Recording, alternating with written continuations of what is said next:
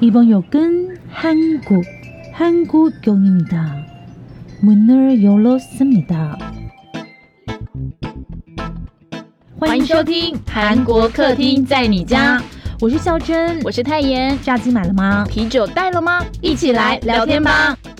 欢迎收听今天的韩国新闻小读报，我是泰妍。今天日期是二零二二年的十二月零五号。 欢迎大家来到了一年的最后一个月了，诶，怎么就欢迎来？时间真的过得很快，不知道大家要怎么样把握今年的最后一个月呢？然后最近真的天气有变冷了，终于有一点冬天的感觉了。不然我之前还在吹冷气跟开电风扇，我也是非常的傻眼。好，那就希望呢，新闻小读报能够带给大家温暖，陪大家度过这个冷冷的一周又下雨的一周喽。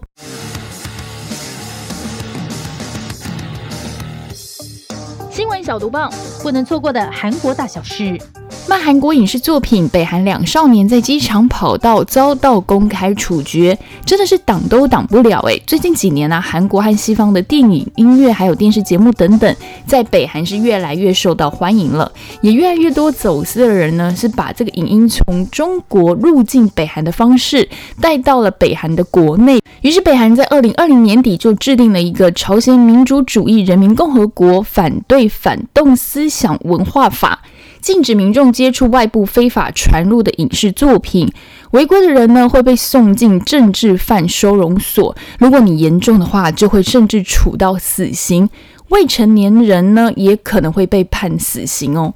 在十月的时候呢，就公开处决了两名涉嫌贩售南韩影片的少年。这两名是高中生，大约是在十六、十七岁左右。那罪名是传播韩国电影。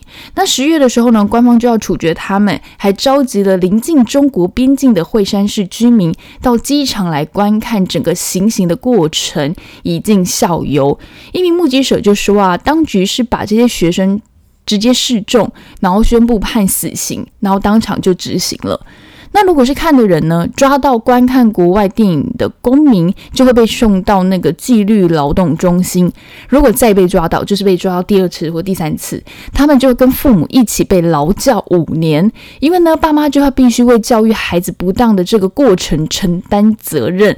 之前也有报道说过，在金正恩执政后呢，北韩人民被判死的罪名，以涉嫌观看或散布南韩影片最为大宗。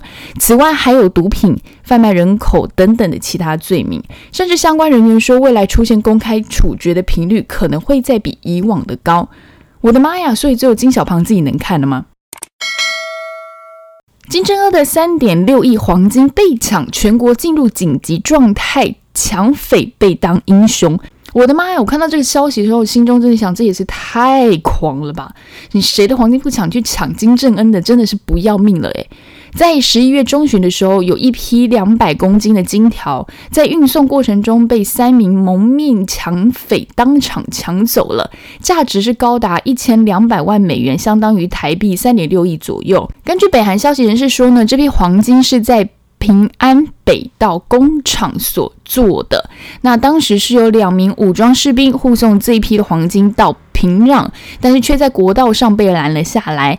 三名抢匪是突然袭击他们，然后这些士兵呢就被追到了路中央，在光天化日之下偷走了装有这两百公斤重的黄金箱子。过程中非常非常的快速哦，而且在车内的两名士兵就随即是被制服在地上，就感觉是受到了经过专业的训练。目前怀疑呢，可能是平安北道特种部队退伍的军人犯案。当时当局收到这个消息，就立刻宣布了新义州、惠山等边境城市进入紧急状态。部署大批人员搜索调查，广发传单，避免这些人逃出境外。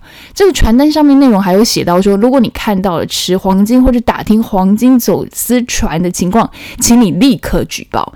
那根据了解呢，北韩每年是会自己生产两到四公吨的黄金，大多是送往管理劳动党资金的一个神秘三十九号室，其他的才会送到北韩的中央银行。在北韩呢，黄金是没有办法被交易的哦，因此此。抢劫的黄金可能呢会送到中国去找其他的买家，那感动到北韩领导人金正的头上呢，让不少人其实是把这些抢匪视为英雄哦。因为大家都觉得就是因为日子过得实在是太辛苦了，才有人愿意是因为冒着生命危险来偷，甚至来抢这个黄金。更是讽刺说，金正恩的政府只顾着囤积黄金，垄断国内市场，根本就没有顾及到百姓的一些想法，还有生活的状况。韩国有钱人增加速度减缓，投资预期最担心升息。韩国 KB 金融集团先前发布了一个数据的报告，是二零二二年韩国富人报告，金融资产在十亿韩元以上，就大概新台币两千三百八十万元的韩国富人，二零二一年底呢推算是四十二点四万人。所谓的韩国富人是占了韩国人口的百分之零点八二，相较于二零二零年是增加了百分之八。虽然是持续增加哦，但是比起前两年分别增加了百分之九点六和百分之十点九相比的话，增加的速度开始变慢了。那报告还指出说呢，韩国富人的金融资产共计是两千八百八十三兆韩元，比前一年增加了百分之十点一。那如果以这个资产规模来区分的话，就是拥有十。亿到一百亿的金融资产者，最多是占了百分之九十点七。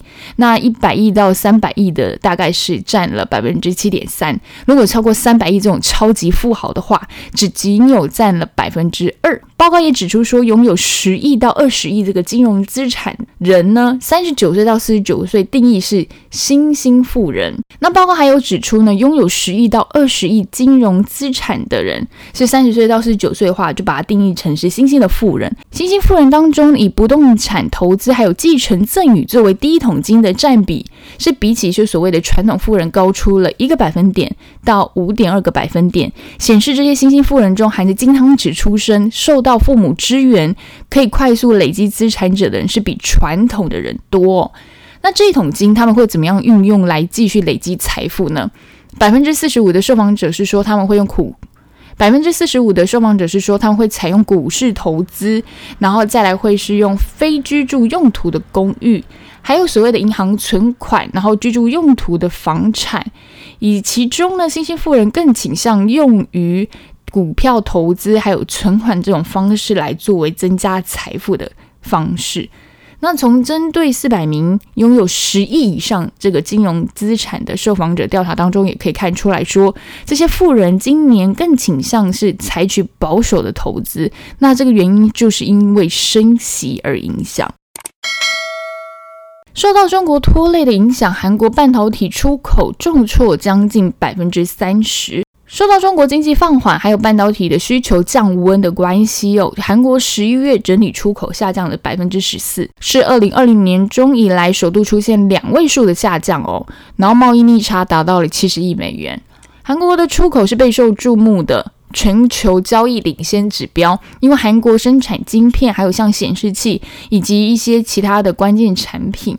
那升高的油价还有疲软的汇率，导致韩国出口仍然是面临的一些风险，变得是说全球危机以来首年度的贸易逆差方向发展，是往这个方向在走啊。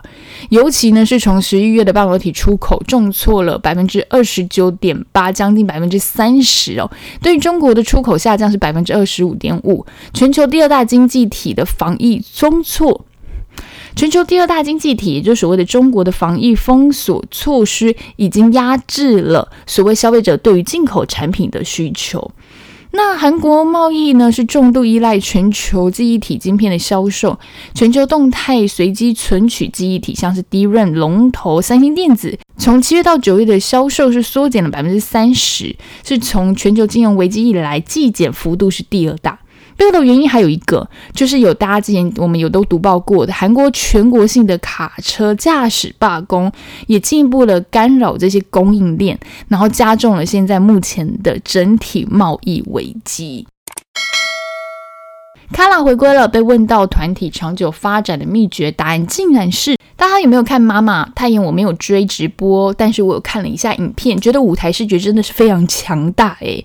但是对于团的共鸣，我现在就变得很低。毕竟我熟悉的是二代团、三代团，我最晚最晚大概也是四代团，所以看到卡拉的舞台就真的是非常非常的感动。然后他们因为最近回归嘛，有新歌发表，所以开始上了音乐节目，要开始打歌了，就被后辈的女团 Easy 的成员忙内 Yuna 问到说。诶，前辈们，这个团体要怎么样才可以长长久久的经营下去呢？那队长奎利就说：“我们的秘诀就是有爱情和友情巩固了团队的合作。如果你想要长长久久走下去呢，首先就要晚一点点结婚哦，各位有了不？那其他成员整个就是笑了出来，就是大家要晚婚哪才可以，就是把重心放在团体发展，然后大家感情会再更好一点。诶，其实仔细想想，卡拉重聚的这五位的成员，就奎利啊，然后申言、Nico、知音还有林志，的确是没有人先结婚吼，曾经。也只有队长公开恋情过。想想 To Anyone 其实也是这样，少女时代也是没有人结婚嘛。SM 的扩张法则，李秀满说 NCT 可能出东京阿拉伯分队，而我是有看错吗？阿拉伯分队是怎么样？SM 操作旗下男团 NCT 的方法真的是很妙，和其他男团很不同，是采取无限扩张体制，所以我有天我可能看到百人或千人的团体嘛。最近又再加入了三位新的人哈，目前总共整个分队分别是 NCT 一二七、NCT Dream、V V 以及由不同成员变动组成的 NCT U。如果全部队员在台上表演的话，人数跟气势都是非常非常可怕哇，超级多人。然后现在又在传出说可能会再增加东京队跟阿拉伯分队，让大家真的是又惊又喜。虽然有粉丝说希望 SM 可以更关注现有的成员，而不是一直加入新成。另外李秀满还有说 Super M，大家还记得吗？准备在二零二三年回归了。那成员有谁？我们帮大家来复习一下，他是集结了旗下所有的男团的 S。